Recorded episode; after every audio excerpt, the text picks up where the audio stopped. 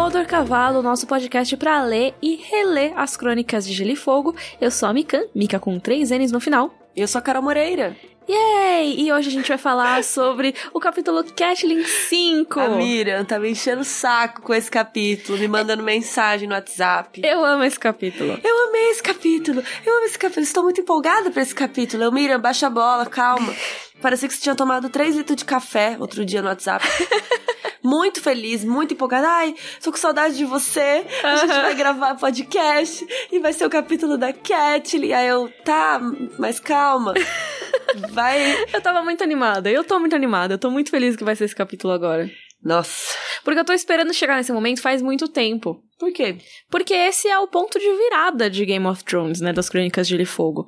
Eu acho que é a partir daqui que a porra fica séria. Hum, Tipo, que realmente começa a rolar conflito. Antes era só tensão. sim. Aí agora finalmente rola conflito. Finalmente alguém atacou o outro, sabe? Por Tá. mais que não seja um ataque e tal, é tipo. Antes- Finalmente a hostilidade aberta. Antes era só fofoca, né? Exatamente. Era meio que por trás dos panos. Agora não. É a Catelyn acusando o Tyrion de, ó, esse homem conspirou pra matar meu filho na Ixi. frente de todo mundo. E aí, meio que é um momento que é irreversível. Entendi. Parabéns, Então- então. Vamos ver isso. Mas antes, vamos falar das perguntas? Bora.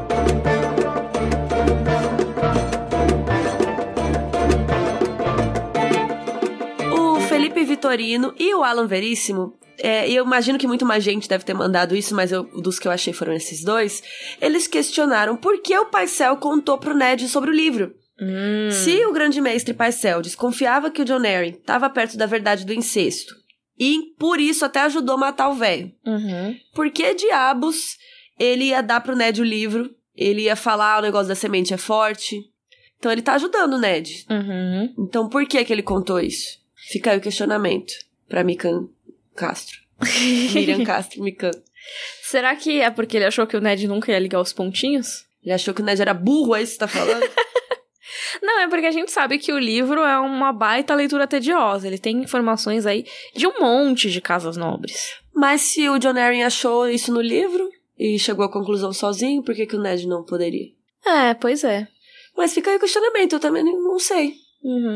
Eu acho que o Paisel, ele precisava dar algumas informações verdadeiras pro Ned confiar nele. Hum. Porque se ele, às vezes, vai, ele fala, ai, não sei de nada. Aí o Ned descobre do livro que o John Arryn pediu pro Paisel. Aí ele vai chegar pro mestre Paisel e vai falar, por não que você não contou." me falou? Será que você não é o responsável pela morte dele? Afinal, você está ocultando informação? Tum, tum, tum. Tipo, alguma coisa desse tipo. Talvez. É, faz sentido. Eu penso nessa possibilidade. Mas. Tem como a gente saber o que se passa na cabecinha de Paisel. É, sim. É, tem só aquela confissão dele pro Tyrion depois, mas ele fala muito mais de ter deixado o John Arryn morrer e não da parte da investigação em si, né? Não, mas tipo, às vezes ele fala, putz, deixei o cara morrer, que bad, deixa eu ajudar o Ned agora. Não? Nada não, acho que não, porque se o Ned descobrisse a verdade, ele ia se ferrar. Então, não sei. Eu acho que ele só tava meio que. Mesmo se você se sentisse culpada, você não ia ajudar então, porque você ia se ferrar depois? Cara, se eu matasse uma pessoa. tipo, Sim. eu não ia dar informações que fossem ajudar meu investigador. Mesmo se você se sentisse mal, culpada, chorando todas as noites. Se eu matasse uma pessoa e me sentisse mal por isso, eu ia me entregar. Você iria se entregar? Sim, Entendi. entendi. Entendi. Vou, vou jogar isso na sua cara depois, quando você vier me pedir ajuda. Carol, tem um esconder um corpo, corpo. aqui. O que, que eu faço? Aí você vai falar, se entrega. Não se falou entrega, você não se falou, tenho provas, tá lá no podcast número 29. Aí levo pra polícia o podcast pra eles ouvirem. Ai, ai, que besteirada. Ó, Renan Pires mandou. Ah, isso aqui foi incrível. O Renan Pires mora em Portugal. Uhum. Ele é brasileiro, mas mora lá. E ele tá lendo o livro em PTPT. Uhum. Porque sabe quando a gente fala PTBR? É português do Brasil. Uhum. E PTPT é português de Portugal. Uhum. Então ele disse que estou lendo, ou melhor, estou a ler a versão portuguesa. E eu tô no livro número 4, Uhum. O Despertar da Magia. É legal falar isso. Porque os livros de Portugal são divididos ao meio. A gente tem, até o momento, cinco livros lançados das Crônicas de Gelo e Fogo, que são A Guerra dos Tronos, A Folha dos Reis, A Tormenta de Espadas, O Festim dos Corvos e A Dança dos Dragões. Cara, Só que em eu tô chocada Portugal... que você lembrou tudo de uma vez na ordem e arrasou. eu ia ficar aqui meia hora. É, o fes- Tim dos corvos. Só que em Portugal, eles dividiram os volumes em dois. Então, existem alguns títulos que a gente nunca ouviu falar aqui no Brasil. então, mas só tem dois livros, não tem cinco, tem dois. Não, então, eles pegam cada livro e dividem em dois. Então, Ah, o total sim. é de 10. Então tem dez. Tem 10. E aí, eles pegam. Um dos volumes tem o título original, vamos dizer assim, então tem a Guerra dos Tronos. Aí o segundo tem outro nome. Aí tem a Fúria dos Reis, aí tem o outro. Tipo, a Folha dos Reis, parte 2, só que eles dão um nome. É isso, eles dão um nome. E aí tem o Despertar da Magia, que é o quarto livro, ele disse? É. Que deve ser o, a segunda Me- parte do segundo livro. Isso. Então deve ser a Fúria dos Reis e Despertar da Magia. Isso, aí depois ele escreveu aqui, que é, na verdade, a segunda metade do segundo livro. É, tá aqui. Ó, aqui é. Arrasou. Sabendo do mercado editorial português. Mas eu queria saber por que raios Portugal é tão diferentão que foi o único que fez isso. Então, uma. Porque nos Estados Unidos é que nem aqui. Sim. É, lá é a edição original, né? Então, Mas uma leitora comentou recentemente no nosso vídeo que a gente tem um guia dos livros falando das edições diferentes que tem, e a gente menciona essas edições divididas de Portugal. E ela falou: Olha, eu comprei aqui em Portugal e o meu não é dividido. oxe. Então vai ver, existem versões em Portugal que são divididas e versões que não são. Não sei.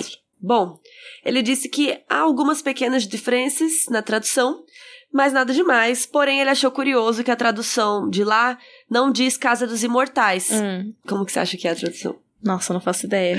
É a Casa dos Imorredouros. E morredouros. Imorredouros, porque quem não morre é imortal ou imorredouro. What is dead may never die. Que é os Greyjoy. Achei que... Tá, tá bom. Beleza, Tô Miriam. só pensando em pessoas que não morrem. É, que está morto, não pode morrer. Já não pode morrer. Já não pode morrer. Mas é isso, eu achei legal. Gostaria de enviar um grande abraço para nossos fãs de Portugal, Nossos ouvintes, nossos ouvintes. desculpa se isso é... É, é errado fazer sotaque de Portugal? Será que a gente vai presa? É bad? Por favor, não nos invadam novamente. Não, não, não invadam a gente. Tomem nossas terras. Me- meu sotaque de Portugal é péssimo. Mas eu amo Portugal, queria voltar. É muito bonito. Ah, eu nunca fui. Mas quando você for, então traz um livro desse pra mim. Trago. Porque eu quero ver como são os títulos em Portugal. E vamos pro capítulo. Um grande Os beijo aos fãs de Portugal. Beijos aos gajos. Vocês são fish. Fish. Fish é Legal. coisa legal. Eu sei porque. Não que eu tenha feito isso, mas às vezes quando você baixa coisa ilegalmente na internet, vem com legenda de PTPT. Ah, E aí tem umas coisas engraçadas de Portugal. Mas eu nunca fiz isso, entendeu? que eu é nem sei como. como Cool é. Girl, que é uma rapariga fish. Sim, aí é muito engraçado. Rapariga, umas coisas assim. Sim. Mas eu nunca fiz isso, então eu não sei. Se você baixasse, viria com uma Se- legenda. Isso, às vezes. PTPT. vem, mas eu não sei como é. Vamos discutir o capítulo Catlin 5. A gente tá oito minutos nisso.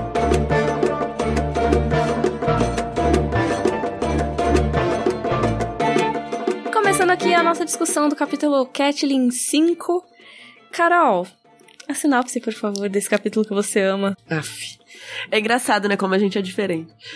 Catelyn Stark e Sir Roderick Cassel chegam a uma estalagem que fica no encontro entre a Estrada do Rei e outras duas.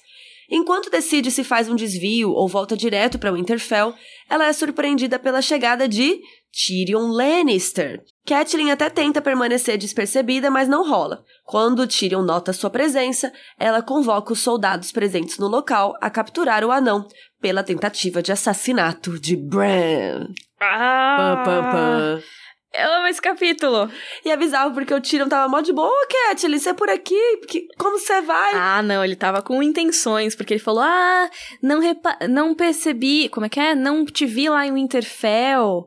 E aí você notei sua falta, que não sei o que lá, e ele anunciando pra todo mundo. Hum. Porque no capítulo do Bran, que ele foi pra Winterfell, ele dá a Cela e tudo, ele fica, cadê a Lady Stark, hein? Por onde ela tá? Rob, ela não tá sentindo bem. Ele, ela não tá aqui, né? Hum, Sabe? Ele já verdade. tava matutando isso. Ai. Bom, vamos deixar pra discutir nessa parte, então. Sim. Eu vou defender o Tyrion. Mas esse capítulo se passa nesse lugar que é a estalagem da encruzilhada, também é usado estalagem do entroncamento, Será que em Portugal fala como? Entroncamento? talvez. Mas eu gosto de chamar de estalagem da encruzilhada, porque eu acho mais bonitinho. Vocês chamem como vocês quiserem. Eu inglês... gostei de entroncamento. Também é legal. Em inglês é In at the Crossroads, que também, tipo, é na encruzilhada. E por que que tem esse nome, né? É, é bom falar desse local, porque a gente nem sempre fala de todos os locais, mas esse vai aparecer muito na nossa história. É um lugar muito importante até pela localização estratégica que ele tem. Por quê? Essa estalagem fica no encontro de várias estradas, por isso o seu nome. Tem a Estrada do Rei, que é, é a estrada que a gente viu até agora na nossa história, que é a estrada que vai da Muralha até Ponta Tempestade, passando por Porto Real. Então o Ned veio de Winterfell por ela, o Jon Snow foi pra Muralha por ela. E aí, naquele exato ponto que tem a estalagem, a Estrada do Rei se encontra, se cruza, na verdade, com outras duas, que na real elas começam ali. Elas são uma só, mas que meio que mudam de nome quando, quando passa, assim. Uma que vai para oeste se chama Estrada do Rio. Ela passa pelas terras fluviais e vai até Rocher do Casterly, ou seja, lá nas terras ocidentais, a galera dos Lannisters ali. E aí, pro outro lado, pro leste, começa a estrada de altitude, que é uma estrada que vai até o Vale de Erin. Então, realmente faz uma cruzinha, assim, dos caminhos naquele ponto. Se vocês quiserem saber mais sobre quais são esses lugares, o que, que é o Vale de Erin, o que, que terras ocidentais, tem o nosso vídeo do mapa de Westeros. É, eu acho que esse episódio do podcast realmente faz diferença você assistir ao vídeo do mapa, porque é bem chato quando ela fica falando, ah, porque aí você vai pra onde? Você vai pra Terra Fluvial? É mó legal! Então, eu odeio geografia. eu dormi nessa aula na escola, tipo, sempre. Ai, não, é maravilhoso. Nossa. Mas uma coisa que você pode fazer também, além de ver o vídeo, é normalmente o livro vem com o mapa. Também. Então você pode pegar e tentar achar esse lugar no mapa, porque mostra quando as estradas se cruzam. E tem mapa na internet também, né? Põe Também. mapa de Westeros. E é muito legal acompanhar enquanto a Catelyn tá falando pra onde ela vai, você olhar no mapa pra você se localizar mesmo. Claro, isso não é 100% necessário, não, mas eu acho que deixa muito mais legal a experiência de você entender realmente pra onde ela vai. Sim, porque senão fica bem chato. Tipo, eu que sei o mapa e sei como funciona, é uma parte bem chata desse capítulo, na minha humilde opinião, que a Mira ama, mas eu, eu odeio. amo. Que é pra mim, é, vai ser o meu momento Joffrey, eu acho. É tipo, ai, fica, ai, porque o, país vai pra lá, vai pra cá, foda-se. Tô exausta já, bora, Tyrion, parece. Mas enfim, esse lugar do entroncamento das estradas é nas terras fluviais, mais especificamente nos domínios da casa Derry. E a galera já passou por ali quando tava indo pra Porto Real, a, a trupe toda do Ned, do Robert. Quando a área desapareceu depois daquela treta com o Joffrey, eles tiveram que ficar procurando por ela por uns dias. E aí eles ficaram hospedados no castelo dos Derry. Por cinco minutos. Sim. Mas aí essa estalagem, ela não é dentro do castelo dos Derry, é uma estalagem à parte, assim, só que fica dentro dos domínios deles. E por que eu tô falando tudo isso? Porque a Catelyn, ela tá em casa lá, basicamente. A Catelyn, ela é originalmente Catelyn Tully, antes de se casar com o Ned. Ela é filha do Lord Holster Tully, que é o lord de tudo ali das terras fluviais. Todas as famílias nobres ali respondem à casa Tully. E isso é muito importante nesse capítulo. É por isso que eu tô dando tanta ênfase, porque esse capítulo é essencialmente sobre relações de suzerania e vassalagem em Westeros. Que casa que responde a qual, o que, que são as lealdades, como funciona esse sistema. É, se eles tivessem se encontrado em outro lugar, talvez nada disso teria acontecido. Exatamente, talvez a história fosse muito diferente. Mas assim, é meio que uma faca de dois gumes, por quê? Dois legumes, fala certo. Dois peixinhos, no caso, porque a Catelyn é Tully, é uma truta, o símbolo. Sim. E assim, por quê? Tem dois lados dessa história. Ela tá em casa, então assim, nessa situação em que ela precisou se identificar, foi ótimo, porque todo mundo tinha que respeitar ela lá, a gente vai explicar isso mais depois. Mas tem o outro lado que assim, ela cresceu lá, todo mundo conhece a casa Tully e muitos de lá conhecem a própria Catelyn. Ela é uma das pessoas mais importantes daquele rolê.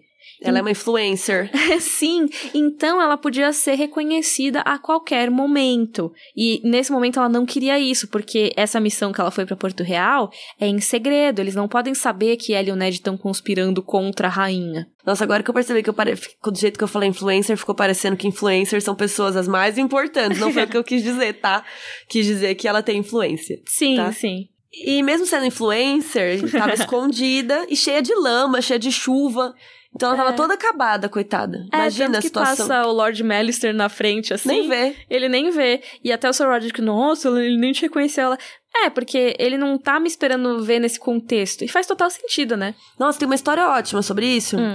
que não tem nada a ver. É. Eu estudei na UNB, né, lá em Brasília.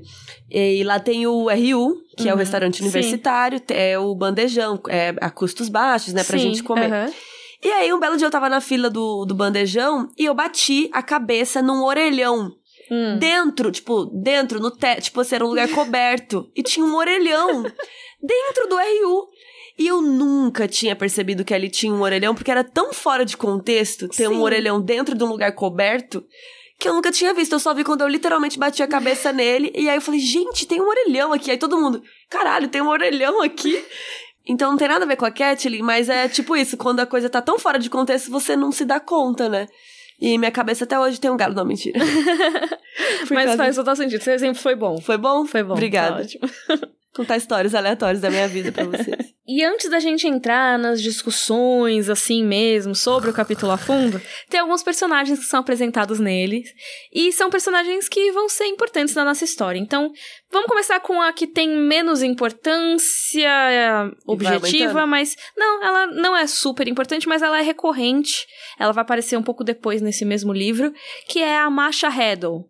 Ela é a estalajadeira, ou seja, a pessoa que cuida da estalagem. Será que ela não é dona? Pode ser que seja. Eu acho que ela é, porque ela tá lá há muitos anos e a Kathleen fala até que quando ela era mais nova, ela se hospedou lá e essa mulher, ela era, nossa, super sorrisos e tudo mais. E a Kathleen nem gostava de ver o sorriso porque ela fica o tempo todo mascando um negócio que chama folha amarga.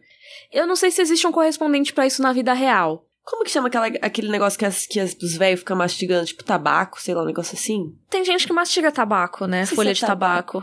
É, eu acho que é, é o equivalente a- na vida real seria isso. Digam aí no nosso e-mail, rodorcavalo.gmail.com.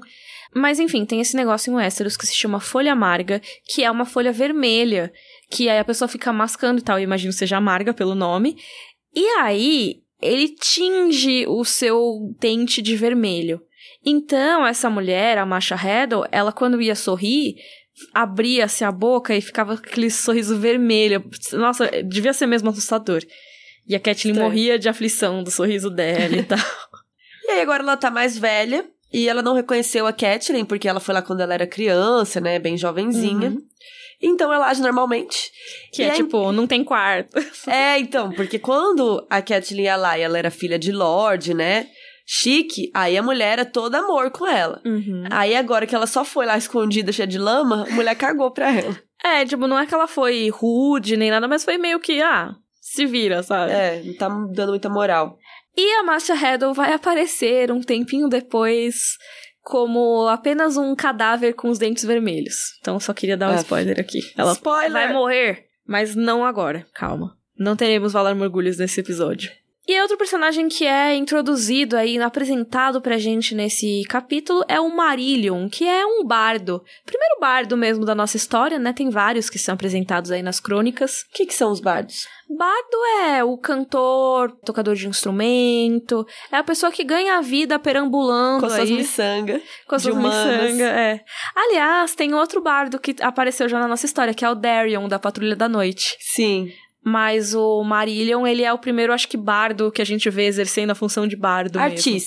Artista. É, artista, exatamente. Ele vai perambulando, tanto que ele fala pra Catelyn, né? Ele tá sentado ali do lado da Catelyn e do Sir Roderick, ele fica enchendo o saco, meio que puxando assunto. Ah, não, porque, nossa, Porto Real, estou indo pra lá, porque da última vez que eu fui, que foi pro torneio lá do Príncipe Joffrey, da última vez eu voltei com mais prata do que eu podia carregar, porque não sei o que, blá blá blá. Ele fica se achando. Eu amo que o Roderick não curte muito cantores e tal, e aí fica tirando ele toda hora. Sim. Qualquer coisa que ele fala, o Roderick, ah, mas o fulano é melhor. Ah, não, mas não sei o que, sempre tirando ele. Sim. E é aquela coisa que seria muito difícil ele reconhecer a Kathleen, por quê?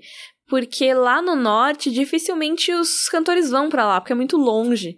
Tipo, imagina. É, tipo, por que que os cantores vão até lá, sabe? Ele tem, tem que percorrer um monte de caminho sem cidade, sem ter onde se apresentar. Então eles não vão só pra se apresentar no norte. E a Kathleen até pergunta: Ah, você foi pra Corre Rio? E ele, ah, sim, lá eles me amam, eles têm uma, um quarto só pra mim. Eu sou o melhor amigo do herdeiro. Mentira! Mentira! A Kathleen o herdeiro sabe... é o Edmure. Sim, e a Kathleen sabe que o Edmure odeia cantor, porque teve um cantor que pegou a mina que ele queria pegar. E ele ficou revoltado e Mas isso é gosta. um preconceito idiota, né? Tipo, É, sei lá, você nunca mais vai gostar da profissão porque alguém fez uma coisa ruim pra você. né? Nada a ver. sim. Mas enfim, uma coisa legal aqui é que o Marillion, ele comenta do último torneio lá de Porto Real, Hum. E ele fala que ele ganhou um monte de dinheiro, mas que ele perdeu tudo porque ele apostou no regicida. E aí é aquela aposta Famosa. que era do Jamie contra o Loras, e aí que o Loras ganhou, e aí a galera que apostou no Jamie perdeu. E aí fica aquela coisa da aposta da adaga, que vai ser exatamente o motivo pelo qual o Tyrion vai ser preso. Então já é a segunda vez que falam dessa aposta desde que o Mindinho contou a mentira da adaga pra Catelyn e pro Ned, né? Sim, eu amei que foi repetido isso aqui, né? É, pra gente meio que se ligar, eu acho, sabe? Não, e acho que até a Catelyn de falar disso exatamente antes dela ver o Tyrion. Uhum. Tipo, ah, sabe que o Jaime perdeu, nananã. Aí ela sabe como Ah. o Tyrion ganhou a adaga. Exatamente. Bom, pelo já menos como falaram, né? Que na foi- nossa cabeça, assim, e na dela também. É. Uma última coisa sobre o Marillion é que ele é novinho, ele é bonitinho, tem uns 18 anos, toca harpa e tal. E o Marillion vai ser bastante importante porque depois, quando a Catelyn tá lá no ninho da águia, o Marillion faz parte dessa galera que vai junto. E aí ele fica lá, ele ganha as graças da Lisa. E ele é uma testemunha-chave na morte da Lisa depois. Hum. Então, assim, só pra registrarmos que Marillion é importante. E agora vamos falar do capítulo em si. Ai, E eu acho muito legal porque, assim, essa localização toda, a estalagem sendo encruzilhada, ela representa muito o que é esse capítulo, porque parece que a história tá decidindo pra onde vai, tem várias possibilidades, e a Catelyn até contempla essas possibilidades, e aí meio que a história decide pra qual lado que ela vai, sabe? Então, tanto que tem até gente que diz que se fosse fazer as contas certinho do tempo de viagem e tal, eles nem deveriam ter se trombado lá, a Catelyn e o Tyrion. Eles teriam se trombado lá em Fosso Cailin, que é mais pro norte. Só que pensa no simbolismo de ela estar numa encruzilhada e a história decidir que vai pra tal lado. sim. Tipo, é aquela coisa meio deixa de lado essa parte porque faz muito sentido ser nesse local o encontro dos dois. E aí a Catelyn, ela para e pensa nas possibilidades naquele momento. Ela olha pela janela, tá chovendo e tal, e ela pensa, tá, e se eu for pra oeste? O que, que eu poderia fazer no oeste? Pegar a estrada do rio e tal. Eu podia ir pra Corre Rio, visitar meu pai. É, ela fala de que ele tá de cama e que ele sempre dá bons conselhos, seria bom ouvir um conselho dele Uhum. agora. Mas ele tá de cama, então também, tipo, o que, que ela vai fazer lá? Vai causar na vida do velho. É, exatamente. Ela não quer perturbar ele naquele momento, mas ela pensa também que assim. Ela tem que avisar pro pai a da tempestade que se aproxima, que ela fala. Porque Corre Rio tá muito mais perto de Porto Real do que o Interfell. Então, se tivesse alguma guerra, Corre Rio sofreria. E ela até pensa que o poder de Rochedo Caster, ele tá ali como uma sombra. Pertinho. E isso é uma representação muito correta do que vai acontecer. As terras fluviais são a primeira parte de Westeros a ser devastada. São a parte que mais sofre com a Guerra dos Cinco Reis. E Corre Rio também sofre com isso. Então, a Catelyn estava bem certa nessa análise, nesse caso. Ela talvez tivesse que ter avisado, mas assim, ela avisar ou não, acho que não faria muita diferença nesse sentido. E aí ela olha pro leste. E ela pensa: bom, se eu pegar a estrada de altitude, eu posso encontrar a Lisa. Posso ir pro ninho da águia. Isso. Porque, né, Vale de Erin e tudo mais. E a Lisa, a gente já falou, mas não custa repetir. Ela é irmã da Catelyn. Ela nasceu Tully, mas ela foi casada com o John Arryn. Então ela é a viúva do John Arryn que vazou pro ninho da águia assim que ele morreu. E ela que mandou a cartinha pra Catelyn falando que foram os Lannisters que mataram ele. Então, talvez ela tivesse respostas, talvez ela fosse contar melhor a história, que não deu pra contar na cartinha. Ou até ela tivesse alguma prova, né? A Catelyn pensa, nossa, e se ela tiver provas que podem derrubar de vez os Lannisters e tal? Aí também, se viesse a ter guerra, assim como o Corre Rio iria sofrer, as casas do Vale de Erin, comandadas ali pela Lisa, poderiam ser muito úteis, porque eles seriam espadas necessárias para a guerra, eles iam poder apoiar os Stark. Nisso, a análise da Catelyn já não tá tão correta assim. Por quê? Porque ela pensa, ah, minha irmã vai ajudar. Só que ela não sabe da trairagem da Lisa. Ela não sabe que a Lisa foi quem matou o John Arryn. E muito menos que ela vai se manter neutra nessa guerra. E que talvez isso seja um dos maiores problemas pro Rob depois, nos próximos livros. Coitado. Além disso tudo, a estrada para chegar lá no Ninho da Águia não é Brinks. É tipo uma BR bem tensa porque você tem que passar por. que foi? Uma BR. Eu lembrei, para a moto na BR. Sabe? Da Vanessão 50 reais. Não. Não é da sua época, né? Isso, isso era quando a internet era mato. É. Foi um dos primeiros memes e vídeos que bombou, é. assim, que virou viral. Que era da Vanessão, que é. era uma moça trans que tava é. trabalhando na rua e, e aí um cara vai lá e negocia com ela e não paga é. ela. Enfim. Ah, é, um cara filho da puta, não quer pagar. Aí ela vai e conta assim: eu não vou pegar e falar pro cara assim, para a moto na BR, sabe? É perigoso. É, não Então, pode. imagina a Kathleen e o Sir Roderick, só os dois. Por quê? Porque essa estrada, ela tem floresta, ela tem eu falo gato do mato, mas é gatos das sombras. E tem os clãs das montanhas, que vão aparecer em breve na nossa história, mas que eles são clãs que meio que assim, eles atacam rapidão, batem em retirada, se escondem ali no meio da floresta e ninguém consegue acabar com eles. Até o John Arryn, que era super respeitado por ali, não passava por essa estrada sem uma guarda muito poderosa.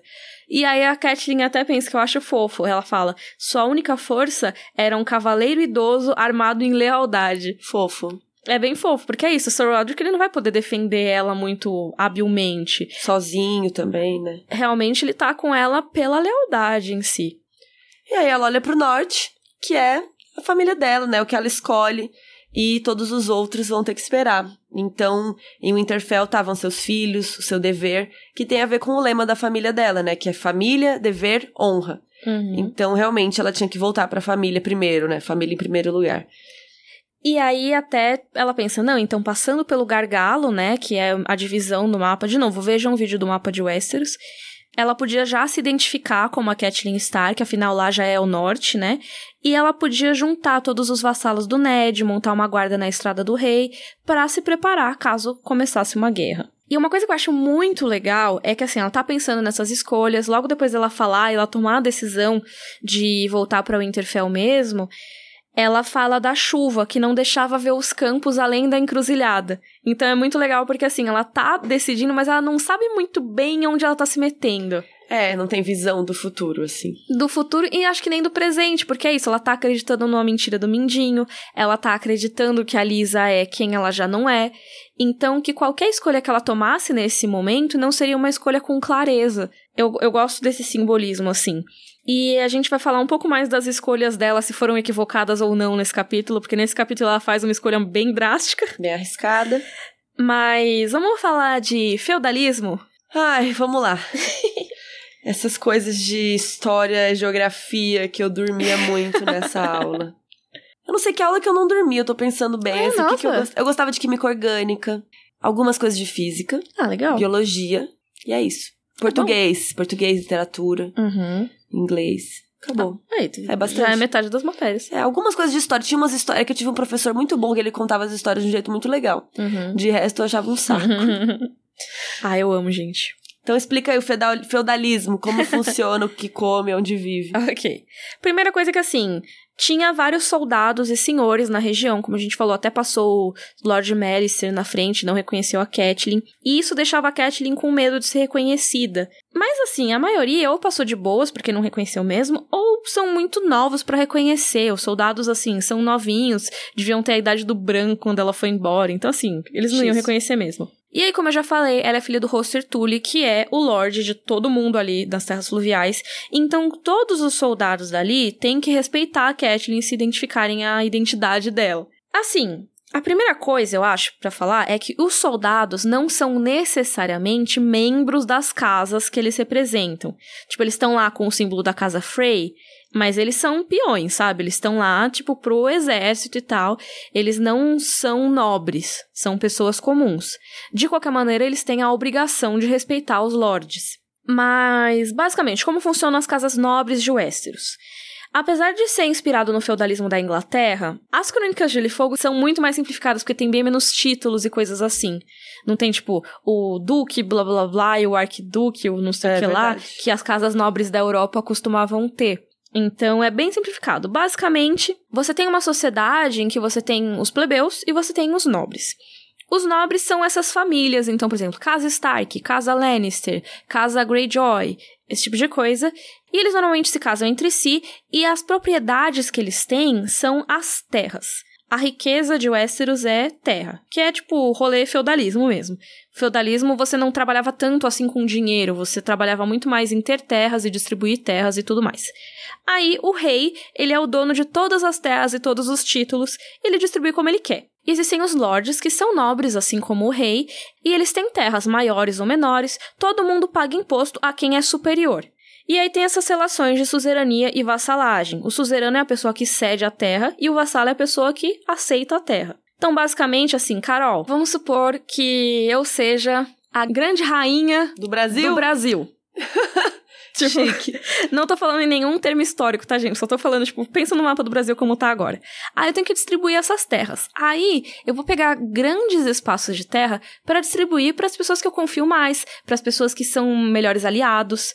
Então, por exemplo, eu vou chegar pra Carol e vou falar: "Carol, você é muito especial pra mim. Ah, Eu vou te dar o Centro-Oeste. Legal. Você vai ser senhora do Centro-Oeste inteiro. Chique. E aí, você virou, por exemplo, a minha guardiã do Oeste. De, do meu Westeros, que é Brasil. Sim, do Centro-Oeste.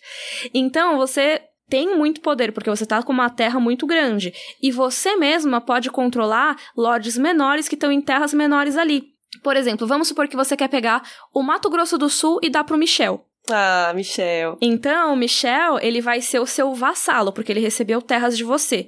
Aí ele vai ter que te pagar impostos, ele vai ter que, se tiver guerra, mandar exércitos pra você e lutar junto com você e tudo mais, e também respeitar as leis que você impuser naquele lugar. Ao mesmo tempo, você é minha vassala também, porque eu que te dei a terra em primeiro lugar. Uhum. Então, o Michel paga imposto pra você, você paga imposto pra mim, E e você fica rica com o dinheiro de todo mundo. é, exatamente. Se eu, por acaso, entrar em guerra com outro país, vocês todos vão se juntar e vão entrar junto, junto. comigo. E no caso de Westeros é diferente porque eles não entram necessariamente em guerra com outros países, né? Muito mais conflito interno. Mas assim, se um Lorde, por exemplo, o Lord Stark, for entrar em guerra, ele vai chamar as casas que a gente já ouviu falar. Então, Casa Bolton, Casa Karstark, Casa Mormont, casas que pertencem ao norte, ou seja, são vassalas dos Stark. No caso que a gente tá vendo nesse capítulo, que é das terras fluviais, a gente tem a casa Tully, que é responsável por toda essa região, que é meio no meião do mapa de Westeros. É o centro-oeste deles. é, tipo, é isso. É tipo o meião, assim, interior, centro. E eles são senhores suzeranos, eu acho que ficou essa tradução em português. Senhor suzerano das terras fluviais. Que em inglês é Lord Paramount, que é tipo um lord fodão, assim, que todas as casas daquela região respondem a eles. E aí, as casas menores respondem. Por exemplo, eu usei um exemplo que tem duas casas abaixo. Por exemplo, tem a casa Vence. E aí existe a casa Smallwood, que é uma que a gente vai ver no, no terceiro livro, que a área vai pra lá. Então, os Smallwood são uma casa bem pequenininha, que respondem à casa Vence, que responde à casa Tully, que aí responde ao rei. Tipo, um baita rolê. Então, só pra dizer que podem existir várias casinhas menores e maiores. Mas que na ordem de hierarquia, os Tully estão super no alto. Então, tá todo mundo sob aquele guarda-chuva dos Tully. A Catelyn, por ser Tully, ela manda pra caramba. Ela é foda, então. Exatamente. Ela carrega a autoridade quando ela fala em nome do pai dela, que é isso que ela vai fazer muito nesse capítulo. É, porque ela mesma é só a filha dele. Exatamente. Mas nesse caso, ela tá invocando a autoridade do pai dela. Então aí ela cita algumas casas no pensamento dela, que a gente vai começar a conhecer, né, essas casas agora. E aí tem os Blackwoods e os Brackens, que são casos que tretam desde sempre, e o Roster Tully ficava tentando resolver. Mas é uma treta bem antiga, inclusive, Corvo de Sangue contra o Aço Amargo, que são bastardos do Egon IV com uma Blackwood e com uma Bracken. Inclusive, vejam o vídeo. Qual vídeo é esse? Das Rebeliões Blackfire. Isso. Que a gente fala dos dois, porque os dois ficarem lá dos opostos das Rebeliões Blackfire. Isso tem muito a ver com a maneira como eles foram criados, de um odiar o outro, sim. Aí tem a Lady Went, que é a última de sua linhagem, e a mãe da Catelyn era uma Went, inclusive. Então ela é meio prima, assim, meio parente. Uhum. É, parece. E vivia com os seus fantasmas em Harrenhal. Que vocês vão ver que Harrenhal vai pular de mão em mão em breve. Sim. Vai virar uma zoeira, Harrenhal. O Walder Frey, que a gente conhece bem como um grande traíra filha da puta, que a área matou na série. Ele já tinha vivido mais do que sete esposas. Ele é bem velho. Sim. E ele casa bastante. Vocês vão ver também. e ele enchia seus castelos gêmeos, né? Que ele é dono do, das gêmeas, Uhum. que são duas torres. E ele enchia o castelo de filho, neto, bisneto, bastardo. Todo mundo era uma grande família lá. Uma galera. Imagina, o casamento vermelho é o som de A Grande Família. Por favor, alguém faz esse vídeo. Será que não tem? alguém faz, por favor, e me manda. Mas aí a Catelyn pensa, tá, beleza, tem essas casas, mas e se viesse a ter uma guerra? Como que seriam as fidelidades? Porque assim, lembra que eu falei? A casa vassala tem que obedecer ao seu suzerano, tem que mandar soldados. Mas nem sempre isso acontece, porque se fosse simples, não teria história, né? Então, às vezes, o Lorde vai discordar do seu suzerano. Um exemplo clássico, rebelião do Robert. Os Arryn, os Baratheon, os Stark, eles tinham que obedecer ao rei Targaryen. Só que eles se rebelaram, por isso que é uma rebelião. E aí, quando você tem situações como essas, às vezes a lealdade, ou seja, o juramento que você fez pro seu suzerano, meio que é deixado de lado. Por exemplo, na rebelião do Robert, os Tully foram parte dos rebeldes. Eles lutaram contra os Targaryen. E aí, quando o seu lord suzerano quer uma coisa, mas o rei quer outra, qual voto que permanece? O que você fez pro rei ou o que você fez pro seu suzerano, que é um pouquinho menor que o rei? Um exemplo que a Catelyn cita são as casas Derry, Rhaegar e Moulton, que lutaram do lado do Rhaegar na rebelião do Robert, ou seja, eles não se uniram aos Tully na rebelião. E, teoricamente, eles deveriam, né? Porque é o Lorde que tá mais próximo ali do que do rei. E o próprio Walder Frey, que a gente acabou de citar aqui, ele foi apelidado pelo roster de o atrasado Lord Frey, que eu, Eu acho ótima essa história.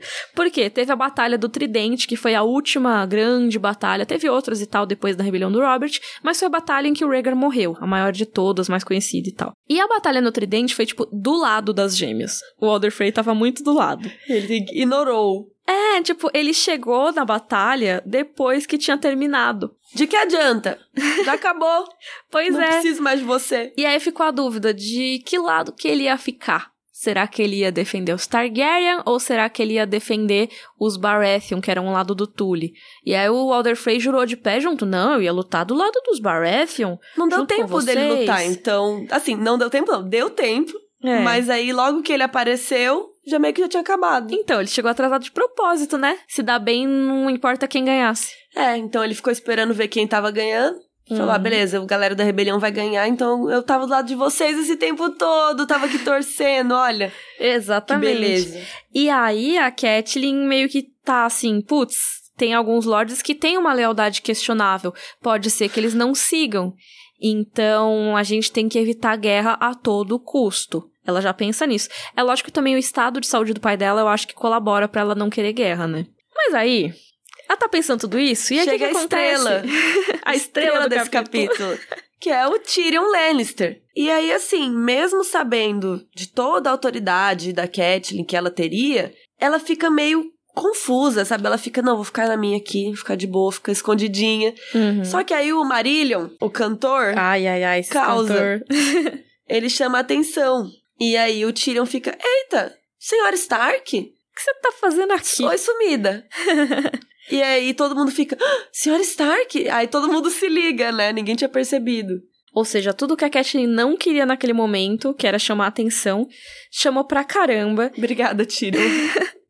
E aí, ela respira um pouquinho pra pensar. Por quê? Tem todo o contexto que ela já pensou antes da fidelidade das casas ou não. Ela já tinha notado que tinha algumas pessoas com emblemas de casas costurados, alguns soldados e tudo mais. E também, o que, que ela deve ter pensado naquele momento?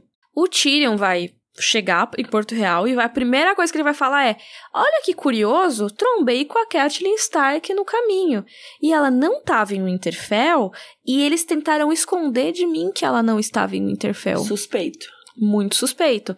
E aí a Catelyn não sabe se ele vai contar pra Cersei, não sabe se ele vai contar pro Jaime.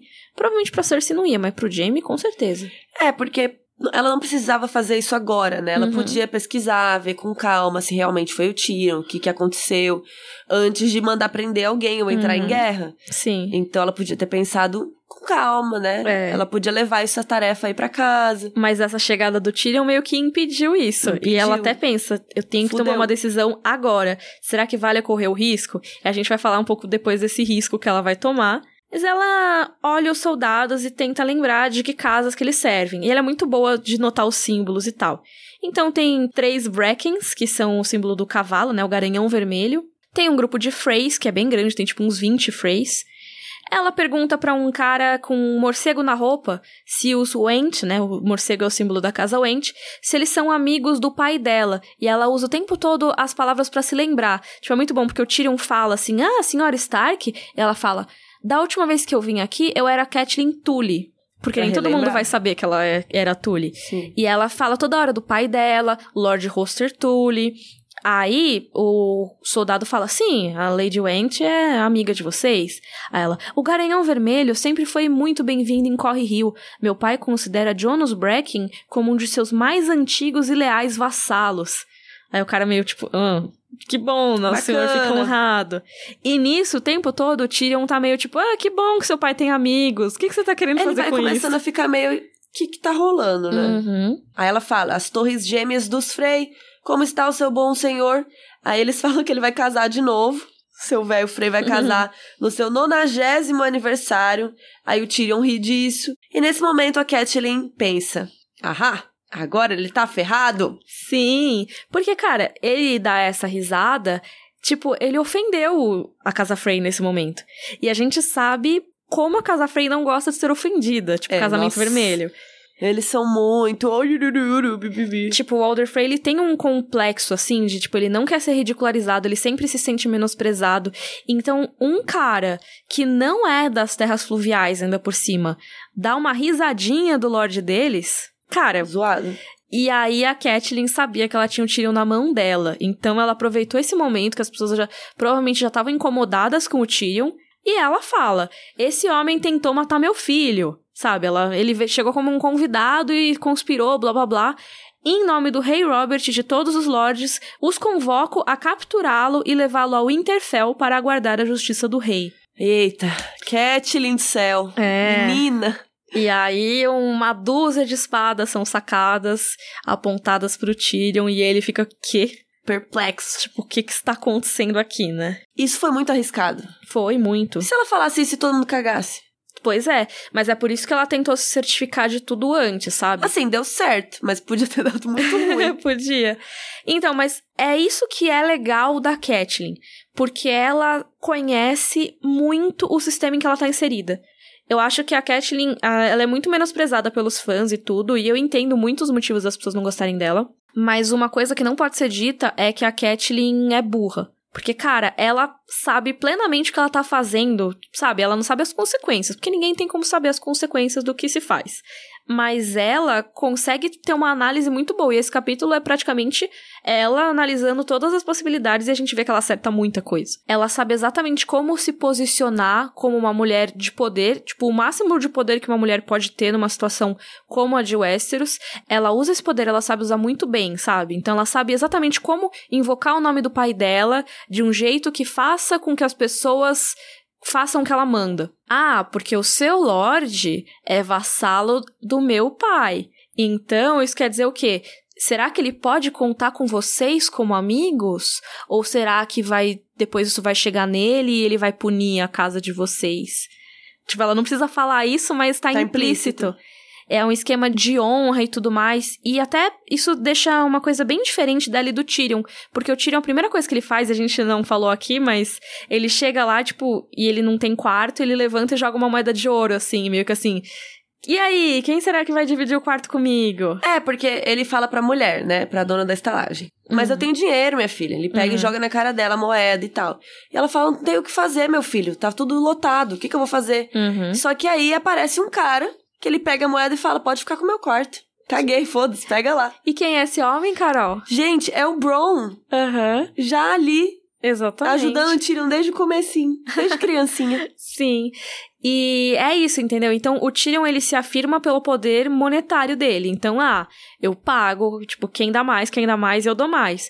A Catelyn, ela apela pro próprio sistema de Westeros, pra própria questão da suzerania da vassalagem. Ela usa muito esse sistema pra fazer com que as pessoas sigam o que ela diz, porque naquele momento é tudo que ela tem. Tipo, eu acho que ela não, não iria levantar e receber o Tyrion, ah, Tyrion, peguem ele. Mas já que ele notou a presença dela, a partir do momento que ela notou que existe uma ameaça, ela, putz, tenho que contornar isso da melhor maneira possível. E a gente tem que lembrar que, assim, ela tá acreditando numa mentira do Mindinho. Uhum. Então, ela tá lidando com a informação que ela tem. Sim. Então, sei lá, se você fica sabendo que alguém tentou matar seu filho, Uhum. e aí você encontra essa pessoa, é, tenso. E aí você se vê numa posição que você fala, não, eu acho que eu tenho vantagem. Uhum. Sabe, talvez a gente fizesse o mesmo. É, Catelyn. sim. E é isso. Eu acho que a gente às vezes acaba caindo numa cilada que é o tal do presentismo, que eu falo muito do Ned. Ah, o Ned não necessariamente é burro. Com o que ele tava trabalhando no momento, ele tomou atitudes que seriam ok. Nesse caso da Catelyn, eu acho que assim, foi um risco e ela sabia que era um risco. Ela até se pergunta, vale a pena correr esse risco e tudo mais. Mas ela não sabia do Mindinho ter mentido, ela não sabia de como a Lisa tava, Que ela traiu. isso, exatamente. Então, assim, ela toma essa decisão de levar o Tyrion pra Lisa, achando que vai ser a melhor decisão, quando ela deveria mesmo ter levado pra Winterfell. Mas, assim, a gente não tem como saber disso, sabe? É- Se a gente estivesse na cabeça da Catelyn, ela não tem acesso às informações que a gente tem. E ela não tem acesso às consequências que a atitude dela vai ter. Essa atitude, por exemplo, é considerada um dos estopins da Guerra dos Cinco Reis. que é tipo, depois que acontece isso, que o Jaime vai atacar o Ned, que aí o Ned fica machucado, ele não pode sair de Porto Real, e aí ele acaba sendo morto também por não poder sair de Porto Real. Então, meio que uma coisa leva a outra e começou a guerra. Então, muita gente crava o começo da Guerra dos Cinco Reis nesse momento. Eu E sou com- uma dessas pessoas, eu acho. E aí algumas pessoas até culpam a Catelyn por isso. Sim! Só que se põe no lugar dela, cara. O que, que você É. teria feito? Não, eu até eu fiz uma enquete no, no Twitter, só antes de escrever o, o roteiro desse episódio, só pra ter uma noção de quantas pessoas mais ou menos consideravam. Porque eu vejo muita gente apontando a Catelyn como responsável, mas eu pensei, será que isso é só casos isolados? E cara, acho que uns 30% dos votantes consideram ela a culpada pela Guerra dos Cinco Reis. Por esse momento Uhum. que foi um estopim. Mas assim, primeiro que existem vários estopins, a morte do Ned é um deles, por exemplo. Então, assim, talvez se o Ned não tivesse morrido, não tivesse entrado em guerra tão assim. Mas se ela não tivesse prendido o Tyrion, o Ned teria morrido? Talvez não. Mas tem uma outra questão, que eu acho que, na verdade, a atitude da Catelyn serviu como um catalisador da guerra. Ou seja, ela permitiu que acontecesse mais rápido. Por quê? A galera tava se preparando pra guerra já faz tempo. Olha o Stannis em Pedra do Dragão, que a gente discutiu no episódio anterior. A Lisa, isolada lá no ninho da águia. O Tywin tava contratando mercenários. Tem o Vargo Holt e tudo mais que vão aparecer em breve. O Gregor Clegane tava por lá e tudo mais. Tudo isso é a galera se preparando pra um conflito. Antes da Catelyn fazer qualquer coisa. Então, será que já não ia ter guerra? O Varys e o Ilírio estavam falando, ai, não pode ter guerra ainda. Uhum. Quer dizer que ia ter guerra em algum momento. Essa treta tava pronta já pra acontecer. Meio que os Stark chegaram atrasados na festa e quiseram sentar na janelinha. É. Porque todo mundo tava se preparando pra entrar em guerra e eles não sabiam de nada. E aí a Catelyn caiu no meio dessa treta. É, eu acho que a análise errada dela foi uma análise de pessoas. A análise de política dela foi muito boa. Ela sabia exatamente como as pessoas agiam dentro desse sistema, mas ela não sabia que o Mindinho iria mentir pra ela, ou seja, uma coisa que não depende muito do sistema, e que a irmã dela, ou seja, uma relação de sangue, não ajudaria. Tipo, normalmente ajudaria, porque os laços de sangue são muito importantes em Sim. Westeros. Na vida. Sim, mas em Westeros mais ainda. Porque você casa uma família com a outra, Ah, porque sim. você sabe que se, sei lá, seu irmão casou com a irmã da outra pessoa, você não vai entrar em guerra com ela, sabe? Sim, seu cunhado. Exatamente. Mas assim, a Lisa cagou um pouco pra isso. Então esse foi o capítulo.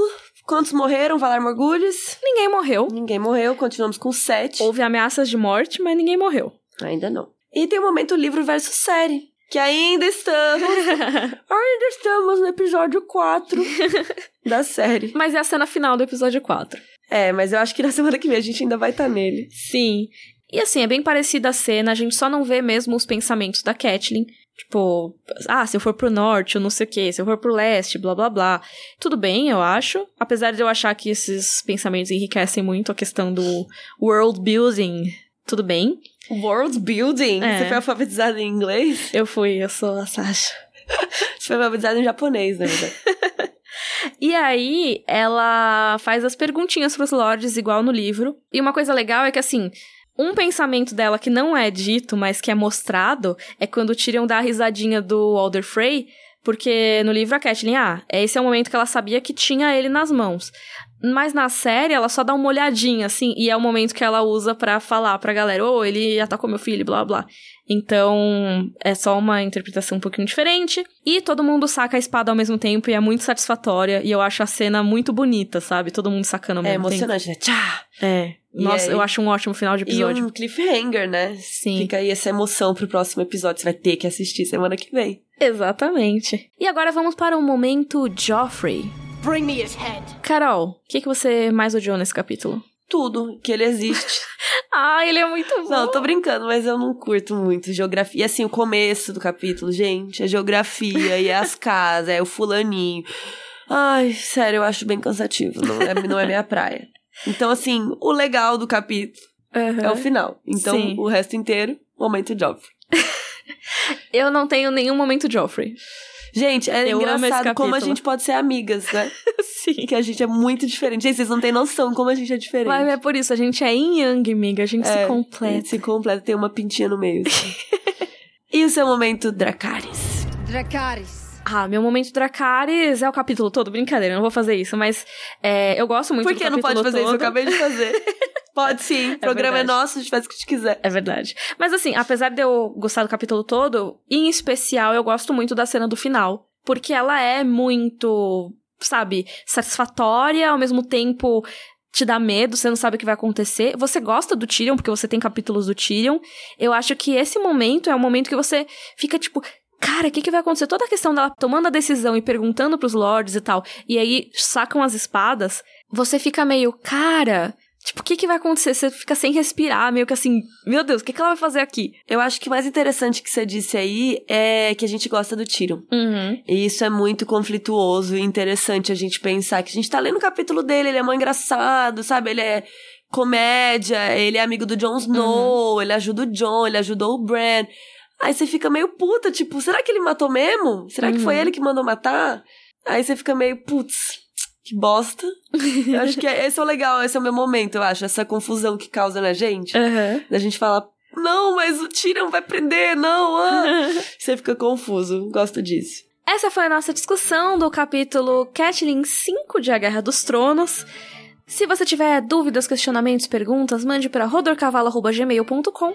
Lembrando que todos os links citados estão lá no nosso site rodorcavalo.com.br e lá também você encontra o link para o nosso padrim para ajudar a manter esse podcast lindo, maravilhoso, semanal. E semana que vem a gente volta com Sansa 2. Sim. Que ainda vai dar no capítulo 4. porque vai ser o torneio, mas vai ser legal. O torneio do mão ou o torneio do rei, como você preferir chamar. E esse capítulo é bem legal também. Eu gosto. É mais emo... é festa, entendeu? Party. É o Thrones, Rave of Thrones. Tem o cão que é Tem um personagem interessantíssimo. Esse próximo capítulo também vai ser muito legal. Eu acho que agora a gente tá num momento que os capítulos vão ser, a maioria, muito legais, assim, muito importantes. Fora do Bran. Os do Bran também. Mas é, acho que a gente tá no momento que a história começou a engatar bem, sabe? É, isso que você disse no começo, assim. Agora tem um ponto de virada. Uhum. Agora o Tyrion foi preso, e aí quando essa fofoca começar a chegar. Fogo bicho- no parquinho. É, é isso. A cobra vai fumar. Dedo no pi e gritaria. então, tchau, gente. Até a semana que vem. Rodor! Rodor.